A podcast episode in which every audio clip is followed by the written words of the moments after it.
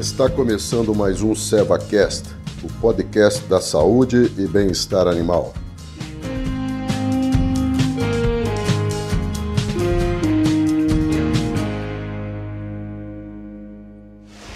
Sejam todos muito bem-vindos, muito bem-vindas. Estamos chegando aí para a segunda e última etapa do nosso podcast com Marcelo Paniago para falar sobre doença de Newcastle. Isso aí, pessoal. Espero que vocês aproveitem bastante a discussão de hoje. Marcelo, é, eu queria só. Você falou um pouquinho lá, lá, um pouco no início da nossa conversa em relação à interação, né? Que a gente até falou da influenza, que a gente tem é, problemas que acontecem simultaneamente, né? No caso aqui do, do Brasil, que eu acho que sem dúvida a bronquite é a doença de maior impacto para a indústria nacional, como que você vê essa interação entre os vírus respiratórios, especificamente a bronquite infecciosa e, e a doença de Newcastle? Hoje, é, é, Tarly, está acontecendo uma coisa muito interessante na, na avicultura asiática. Uh, de uns três anos para cá, houve um, um, um, um, vírus começou a se espalhar pela região. E esse vírus é influenza aviária de baixa patogenicidade H9N2.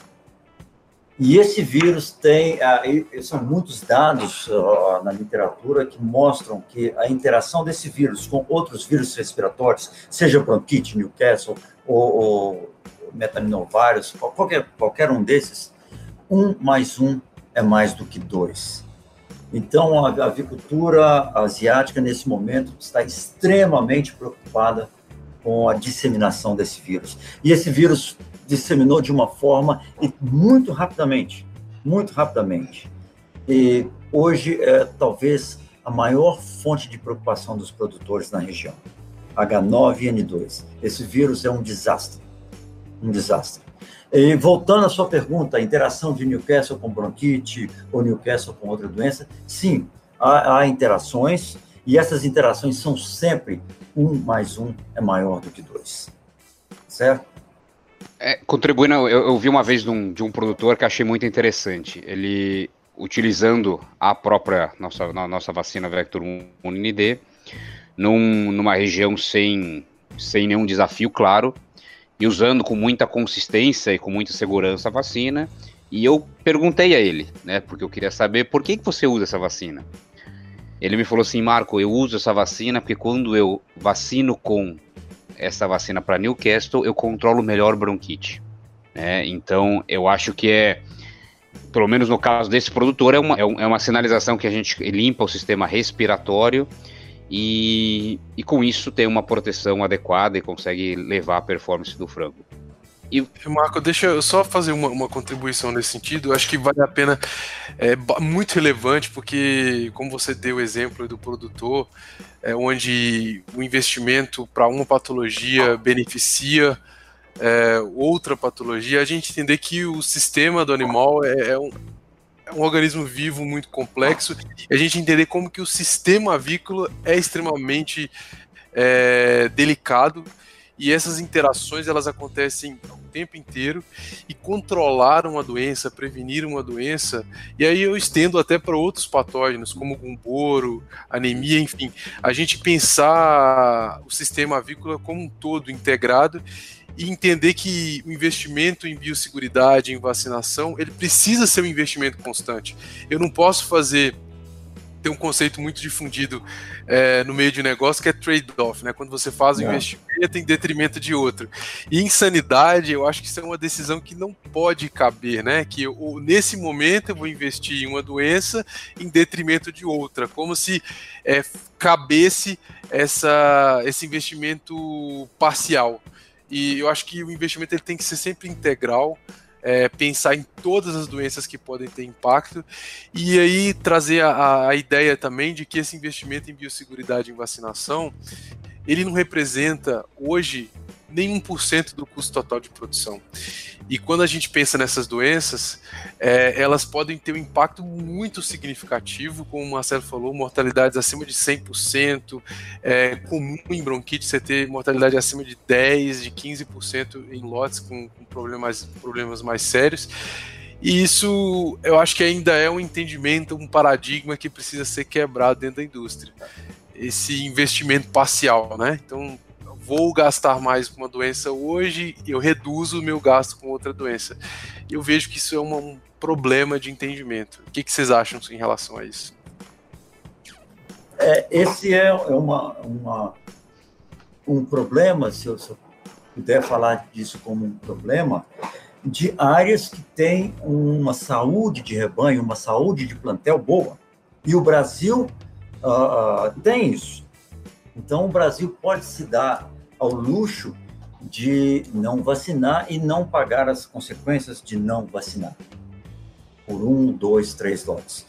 Em países da Ásia, países onde uh, uh, essa doença, especificamente Newcastle, é um risco constante, ninguém, ninguém faz isso ninguém. Você pode uh, optar por uma solução mais barata, menos protetiva, voltar, em vez de usar uma, vector, uma, uma vacina vetorizada, voltar para uma vacina inativada, porque naquele período do ano o, o preço do frango não está muito bom. Mas ninguém para de vacinar. Talvez essa seja uma diferença. E, e, e, e no Brasil, a vacinação contra o Newcastle, quando eu saí do Brasil, a parte sul do país já não vacinava contra o Newcastle, provavelmente continua assim. Uh, isso, para mim, na, na, época, era porque as vacinas que, eram, que estavam disponíveis naquele momento eram vacinas que causavam reações, eram vacinas que tinham impacto na planta de, de processamento. Então, as, as empresas não queriam usar. E hoje eu vejo o Brasil de uma situação, de uma forma diferente. O Brasil ainda exige que se vacine uh, os lotes de frango contra a doença de Marek. Não é? E essa vacina vetorizada contra Newcastle é, é, já faria esses dois trabalhos, cumpriria essa, essa, exigência do mapa de vacinar contra a Marek e conferiria uma proteção contra a, a doença de Newcastle, sem a, a comprometimento na planta de abatedouro, sem comprometimento de, de, de, ter que vacinar na granja, nada. Essa vacina já tem que ser feita no incubatório. Então, eu acho que para o Brasil é um passo muito pequeno para ter uma tranquilidade muito grande.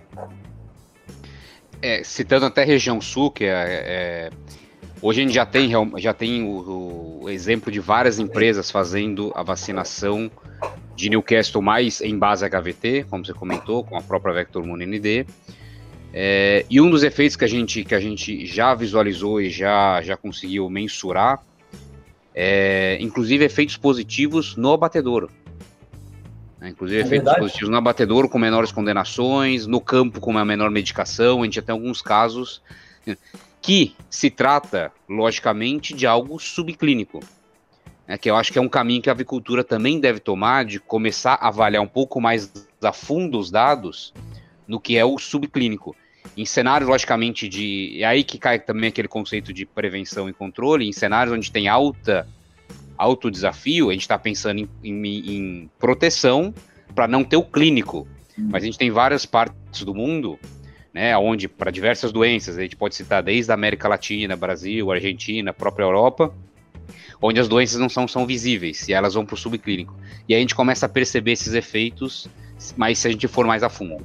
Né? Isso é uma, acho que é um passo que a agricultura brasileira tem que dar para olhar as soluções de uma maneira mais completa, não somente buscando se teve o efeito na mortalidade ou na conversão alimentar pura e simples, né? mas como que a gente tem os lotes mais uniformes, como que eles estão indo para abate para chegar no produto final que é a carne. Né? Uh, tem um, uma observação interessante que aconteceu na Ásia, Marco, é, é com a mudança do, do perfil de produção de aves. Hoje, na Tailândia, por exemplo, 100% dos frangos são criados em aviários climatizados. Aí todos os países estão investindo maciçamente nesse tipo de aviário, porque os resultados zootécnicos são superiores comparados com aviários abertos. Aqui a temperatura no, no sudeste da Ásia é muito similar ao que o Brasil tem na Amazônia. É muito quente e úmido. Bom, dito isso, com aviários uh, climatizados, é possível criar muito mais frango por metro quadrado. Não é, não é incomum ver 40, 42 quilos por metro quadrado. Então, é um número de aves, uh, a densidade é muito grande. Se houver qualquer vírus replicando nessa população, o estrago no sistema respiratório, vírus respiratórios, claro, uh, o estrago nesse sistema respiratório é muito grande. É muito grande. Simplesmente porque a densidade populacional naqueles, naqueles galpões é grande.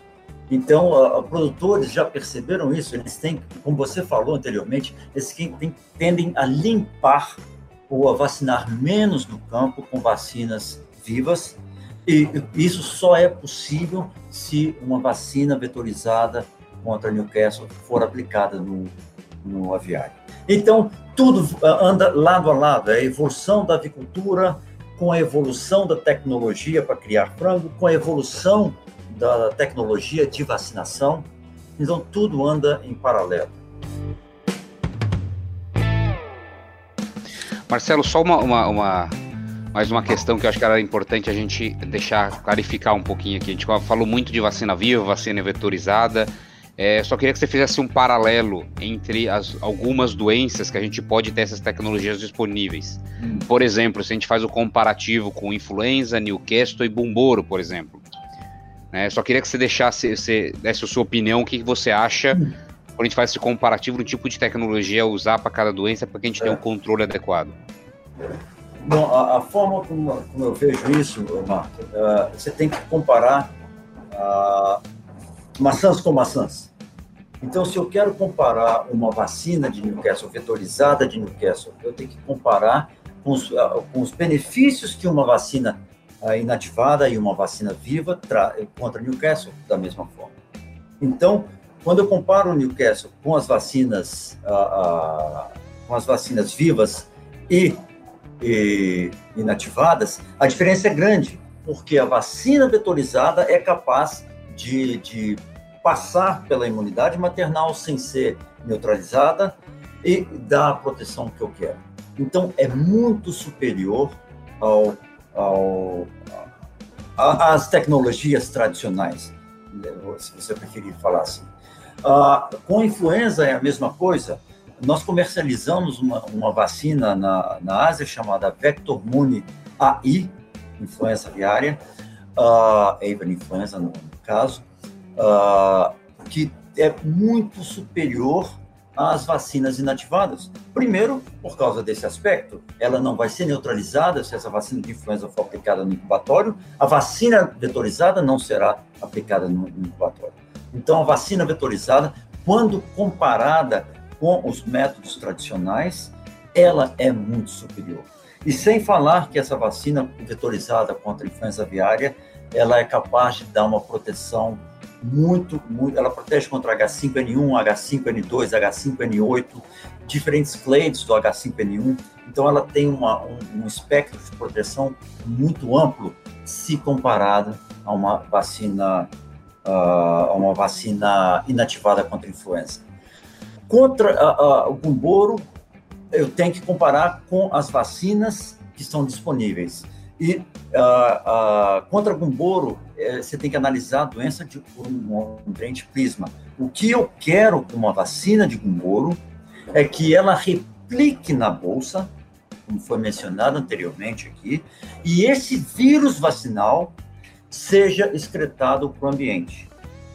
Porque se eu tiver numa região ou numa granja em que tem uma pressão de infecção com vírus de campo, depois de vacinar lotes seguidamente com uma vacina viva, essa vacina começa a, a, a puxar, a re, repopular aquela granja uh, uh, em comparação com o vírus de campo que ali estava.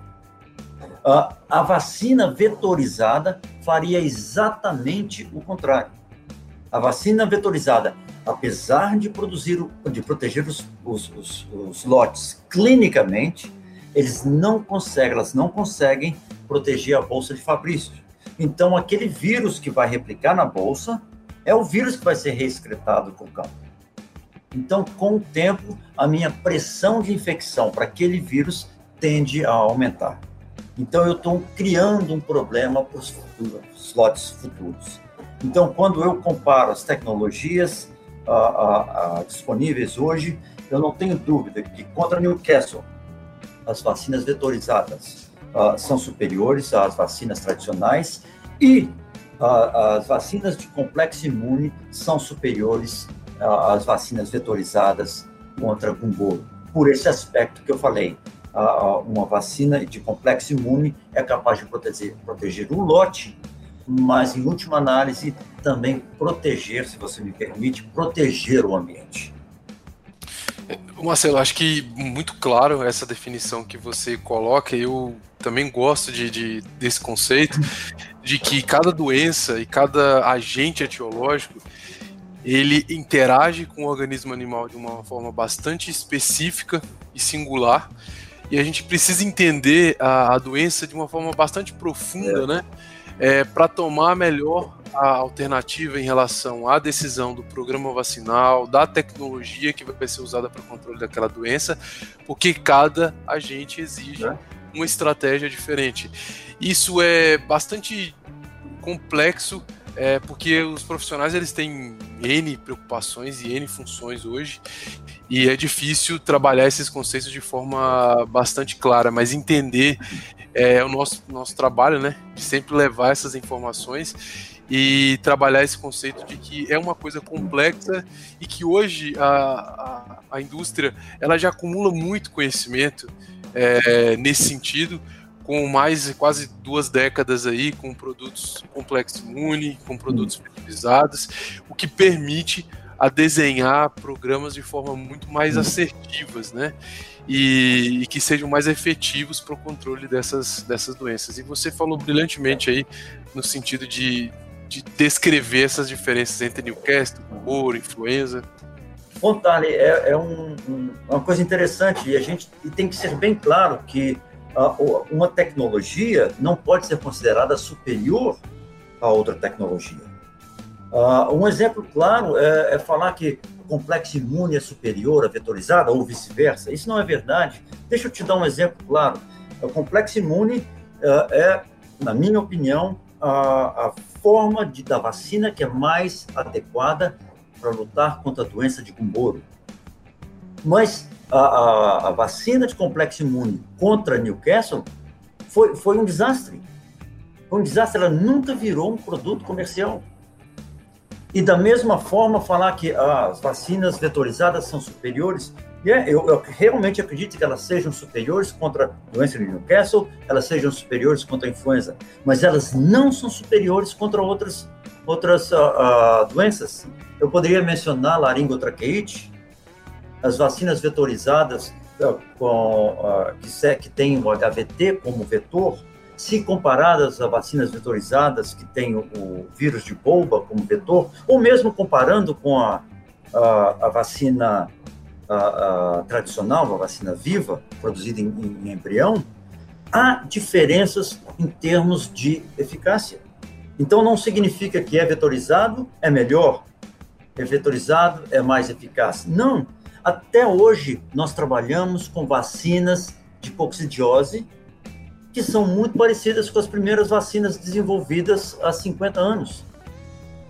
Não é verdade? O e, nem por isso, e nem por isso perdeu a sua importância Exatamente. ou é menos deficiente, né? Então, Acho que então, precisa de uma não adaptação. Há como, não há como afirmar que uma tecnologia é superior à outra. Uma tecnologia é mais adaptada para lutar contra uma doença específica, uma doença específica.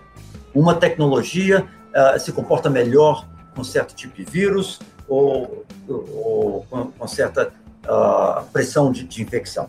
Mas falar que uma tecnologia é superior à outra, eu acho que isso, isso não é correto do, do ponto de vista científico.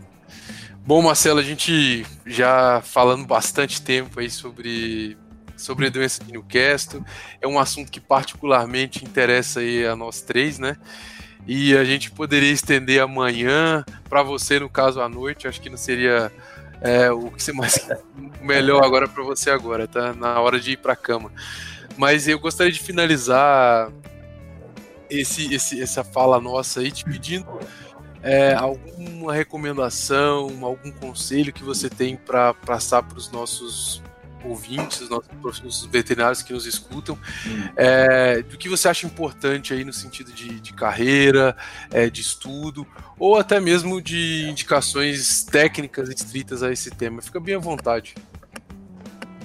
Uh, Tarley, eu, eu tenho o, o, privilégio de, de poder ter acesso à literatura científica de uma forma bastante fácil. A, a Serva disponibiliza para gente todo início de semana uma relação de periódicos que a gente pode pedir e ler. Então, todo minha semana começa vai ler é, lendo essa relação de periódicos e pedindo e lendo, lendo, é, me informando no que está acontecendo em outros países e não só coisas científicas. Eu gosto muito de ler é, a respeito do, do, de mercado, do que está acontecendo, quais são as dificuldades que outros países.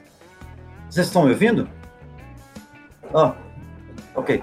Uh, de outros países. Eu, eu gosto de, de, de, ver a avicultura como algo muito dinâmico e não ficar simplesmente focado no aspecto técnico. Apesar do meu trabalho ser eminentemente técnico, eu gosto de ter uma abrangência maior. Então, eu leio muito uh, trabalhos técnicos, mas eu leio muito também uh, sobre a situação da avicultura no mundo. Eu acesso, uh, inclusive, alguns websites no Brasil para dar uma olhada no que está acontecendo por aí. Eu, apesar de não morar no Brasil há 17 anos, eu ainda sou brasileiro, ainda sou mineiro, ainda falo uai. Então, uh, eu gosto de me manter informado dessa forma. E se eu pudesse dar um conselho para quem está começando, uh, mantenha-se informado. Nunca foi tão fácil se manter informado como é hoje em dia. Hoje em dia, a gente tem acesso à informação de qualidade, sabendo buscar, claro, uh, de forma muito fácil. Tire aí uma hora por semana, no final do, do, do, do seu dia, leia meia hora, dedique. Isso, para mim, é um investimento que você faz no seu futuro. É, é, é isso, leia. É. Isso é bastante relevante, essa, é, isso que você fala, Marcelo, porque acho que nunca foi tão fácil Uh, o acesso à informação, mas nunca se teve também uma abundância de assuntos que também não são tão importantes, que distraem e tiram o nosso tempo, né? É, então, esse, esse, foco, como você disse, de tirar o tempo da sua semana para fazer a leitura de materiais técnicos, eu acho que é uma boa dica aí para organizar essa construção do conhecimento, entender que a carreira ela é bem longa, então a gente precisa é. de ter isso, isso na nossa cabeça. Eu vou só fazer uma, uma sugestão aqui para quem está nos ouvindo hoje também, é que a gente tem o blog Sanidade Avícola BR, então é www.sanidadeavícolabr.com e lá tem uma variedade bastante grande de materiais técnicos, de conteúdos que as pessoas podem estar acessando e se atualizando. E também, acho que essa conversa hoje, outros formatos né, que estão disponíveis, como podcast, como os webinars, é, são uma forma de se manter atualizado e hoje, como você disse, é super democrático e fácil acessar essas informações. Claro. Eu queria ah. agradecer, agradecer o, Marcelo por essa conversa super enriquecedora e, e sempre muito bom falar com você. E, e, Marco, mais uma vez, muito obrigado por disponibilizar seu tempo. A gente está falando aqui em três fuso horários completamente diferentes, né? Então eu estou acordando aqui bem cedinho, o Marco já está no meio do dia, o Marcelo já está finalizando o dia lá. Então a gente teve que se adaptar aí para conseguir ser um horário. Esse é o novo mundo, né, Tarley? Esse é o novo Exatamente. mundo, todo mundo conectado, diversos horários, mas todo mundo conectado. Exatamente. Mas é sempre muito bom, muito proveitoso é, essas conversas. Pessoal, muito obrigado. E espero poder contar com vocês aí para outros bate-papos e estar tá trazendo essas atualizações para os nossos ouvintes. Eu, tá, Obrigado, até a próxima. agradeço, eu que agradeço a oportunidade de, de conversar com, com meus amigos da indústria agrícola brasileira e, de uma forma geral, parabenizar quem trabalha com saúde avícola porque eu, quero falar isso mais uma vez, a, a saúde dos plantéis brasileiros é invejável. quando visto de fora. E esse é o, talvez o nosso maior patrimônio. Nós temos que manter isso. Eu falo nós porque eu me considero um, um brasileiro. Eu, uh, se eu puder contribuir, nem que seja um pouquinho, com informação, com alguma experiência que eu tenha vivido fora do país, uh, eu acho que, que é válido. É o nosso maior patrimônio, é a saúde do nosso rebanho. Nós temos que, que nós temos que manter isso a, a qualquer custo. É isso. E eu gostaria de deixar o, o meu e-mail, se alguém quiser fazer algum contato comigo, é marcelo.paniago, P-A-N-I-A-G-O, arroba seva.com. É, a gente vai deixar também na descrição do, do, do podcast perfeito, a gente o contato e o canal está sempre aberto aí. Esperamos perguntas do, do, dos ouvintes aí. Exatamente, exatamente. E é, eu estaria aqui. Estou aqui quando quiser conversar, fazer esse bate-papo legal. Eu vou, eu vou estar sempre aqui disposto a, a bater um bate-papo com vocês. Obrigado, então. Até a eu próxima. Eu que agradeço pela oportunidade, pelo privilégio de, de conversar com vocês. Tchau, tchau. Obrigado, Marcelo. Até a próxima. Até a próxima. Bye.